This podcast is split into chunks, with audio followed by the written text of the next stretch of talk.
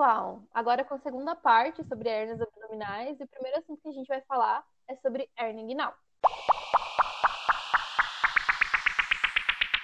A hernia inguinal é um defeito do anel inguinal, com a protusão do conteúdo abdominal. Então, gente, hérnia inguinal no anel inguinal. Fácil de associar, né? Olha que ótimo. Diferente das hérnias ab é, abdominais umbilicais, nesses casos inguinais, o, de, o, diferente do caso das hérnias umbilicais, a hérnia inguinal geralmente não é congênita, são raros os casos. É mais comum ser adquirida em fêmeas é, não castradas. As castradas e os machos também é mais raro a, a, a presença dessa hérnia tem influência hormonal e é muito mais comum em adultos completamente diferente das hérnias umbilicais.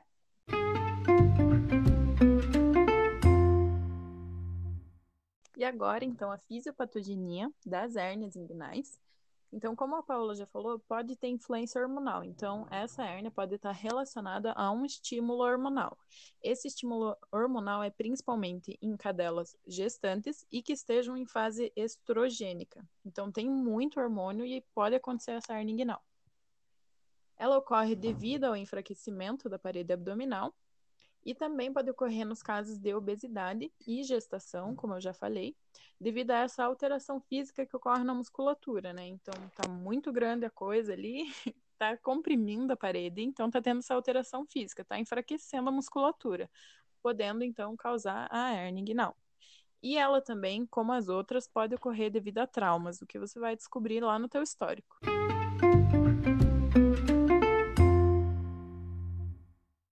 Principais sinais clínicos é, gente, a presença da massa, né? Ela pode ser uni ou bilateral na região inguinal, então é, importante a gente sempre examinar o lado contralateral, para a gente evitar que ela tenha, e se ela já tiver, né? Se ela já tiver ali, é importante que a gente já realize o procedimento nos, nos dois lados. A hérnia tem uma consistência macia, geralmente é indolor e redutível mas também pode apresentar as outras duas formas, que é encarcerada e estrangulada. O mais comum dessa região é que o conteúdo que esteja ali dentro seja gordura, intestino e aumento. Porém, pode vir, em casos menos comuns, bexiga, útero, principalmente gravídico, e o baço.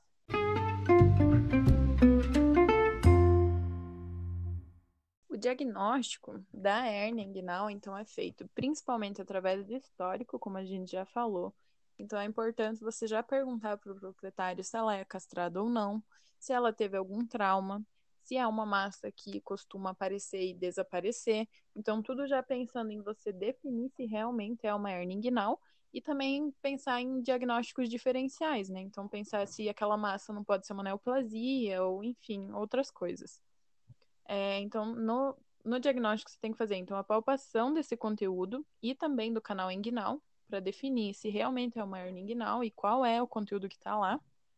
É, tem que observar se existem esses sinais gastrointestinais que a gente já falou que então sugerem que tem alguma obstrução, então é um caso mais grave, pode estar encarcerado ou estrangulado. Também tem que verificar se tem sangramento ou corrimento vaginal, porque esses dois podem indicar que seja o conteúdo que esteja na hérnia, seja o útero. Então tem envolvimento uterino, também já é um caso mais grave. A gente realiza também os exames de imagem, então pode ser um raio-x, um ultrassom, uma tomografia computadorizada, para identificar que conteúdo que é e a gravidade do problema. E os diagnósticos diferenciais, como eu falei, que é importante a gente é, fazer um histórico bem completinho para ver. Então, os diferenciais podem ser simplesmente um acúmulo de tecido adiposo que está fazendo aquela massa, pode ser um abscesso, pode ser um hematoma e, o que seria mais grave, então, podem ser neoplasias mamárias também.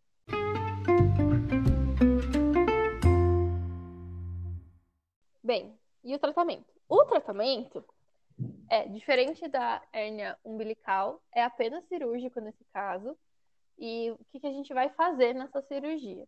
Primeiro, a gente vai pôr o animal em decúbito dorsal, fazer a tricotomia ampla, fazer a antisepsia certinho e vai iniciar a cirurgia fazendo a incisão de pele subcutânea numa linha mediana sobre a pele. Mas, gente, pelo amor de Deus, hein? Lembrando, não é uma celiotomia. A gente não vai fazer na linha, na linha alba, a gente é uma, não é uma celiotomia, tá?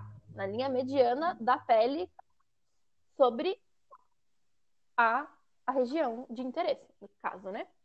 Então, você vai, o comprimento dessa incisão vai depender do tamanho da hérnia e da quantidade de conteúdo, de conteúdo herniado.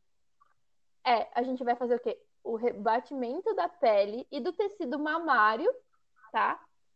Pro lado que tá a hérnia, né? Vai identificar o saco herniário, vai divulsionar ao redor desse saco herniário para a gente ter uma boa noção de como ele é e tal e para poder também, principalmente, enxergar, enxergar onde está o anel herniário.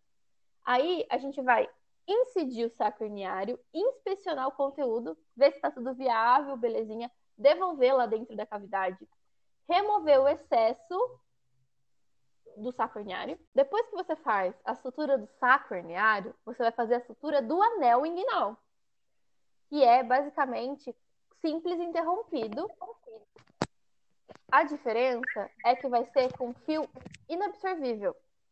Porque ele tem que ser mais forte para não ter recidiva.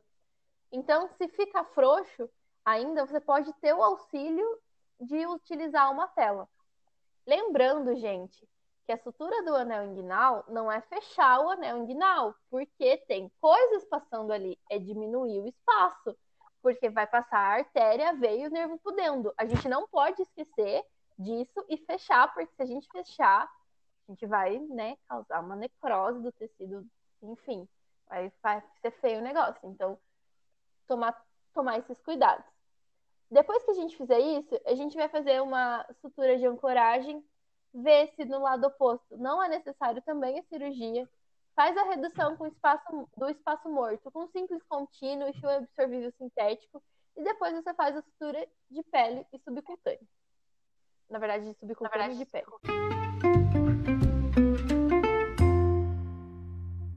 As complicações, então, que a gente pode ter dessa cirurgia, o mais comum é ocorrer seroma, né? Porque você abre ali um espaço muito grande, então por isso que é muito importante fazer a redução do espaço morto bem direitinho para não ocorrer o seroma, mas ainda assim é a complicação mais comum de se observar menos comum de ocorrer, mas importante da gente saber que pode acontecer é o hematoma, o edema. O animal vai ter dor, geralmente moderada, então é necessário usar um analgésico. Infecção vai ter nos casos em que, dependendo do conteúdo. Então, por exemplo, se tinha um útero lá e era um útero com piometra, então você vai ter que fazer um antibiótico, porque teve infecção. Se era um intestino necrosado, também vai ter que fazer antibiótico, enfim. Então, dependendo do conteúdo que tinha lá e do estado que ele estava, você faz o uso do antibiótico. Outra complicação que pode ter é a recidiva, né? Então, ocorre nos casos que você não, tipo, deixou muito frouxo lá o anel inguinal, não usou tela, enfim. Agora, na recidiva, você pode fazer o uso de membranas e de malhas, então, para deixar mais firme, para não ocorrer a recidiva novamente.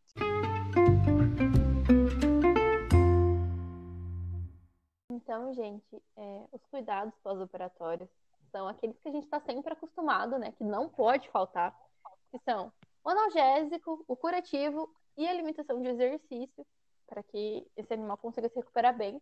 Mas como é muito comum ter cirurgias maiores, então em hérnias muito grandes, para diminuir o seroma ou deixar que o ser, é, não ocorra o seroma, né? Não tenha seroma lá dentro, é interessante a gente utilizar dreno, tá? Nesses casos é, é importantíssimo a gente usar o dreno.